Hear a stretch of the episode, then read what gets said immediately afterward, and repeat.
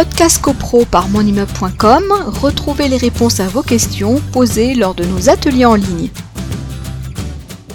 Euh, les questions diverses, euh, généralement dans la convocation de l'Assemblée générale, c'est tout en fin d'Assemblée générale, il y a des questions diverses. Alors, il y a des questions diverses qui peuvent être portées à l'ordre du jour de l'Assemblée générale. On ne vote pas, mais dans les questions diverses, dans la convocation, va être évoqué un certain nombre de questions diverses, mais comme ce n'est pas sanctionné par un vote, rien n'empêche lors de l'Assemblée générale d'ajouter d'autres questions diverses.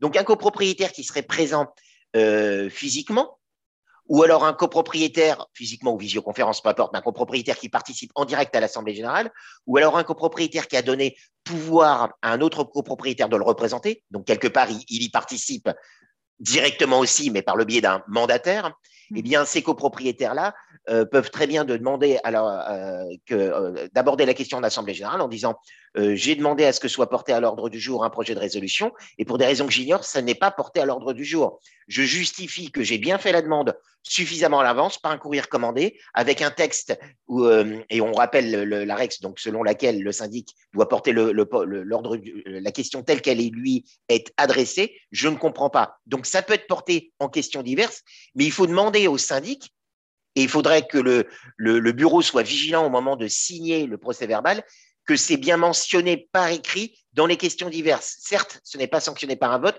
mais on laisse une trace écrite dans un procès verbal d'Assemblée générale. Le procès verbal d'Assemblée générale, c'est la vie de la copropriété. Il y a beaucoup de documents dans une copropriété, mais les Assemblées générales, c'est l'historique, c'est la chronologie de la vie de la copropriété. Donc, si on ressort un procès euh, verbal d'Assemblée générale de 2017, où déjà dans les questions diverses avait été abordée cette question de copropriétaires qui demandaient l'inscription de projets de résolution et que les dix projets ne sont pas portés à l'ordre du jour, ben, on crée quelque part un, historique et on peut euh, demander des explications au syndic.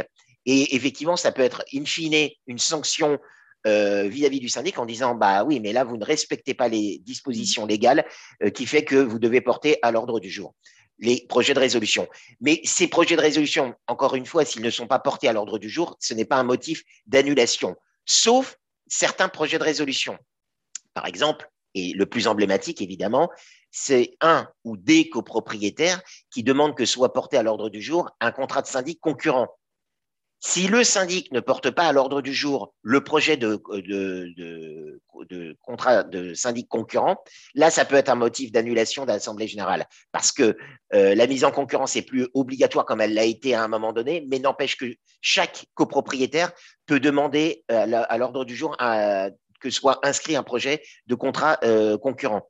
Évidemment, le syndic en poste qui ne le ferait pas bah, on pourrait considérer qu'il veut éliminer la concurrence. Éliminant la concurrence, ça serait potentiellement un motif d'annulation d'Assemblée générale. Donc là, euh, il y a résolution et résolution. Podcast CoPro par monimmeuble.com, retrouvez les réponses à vos questions posées lors de nos ateliers en ligne.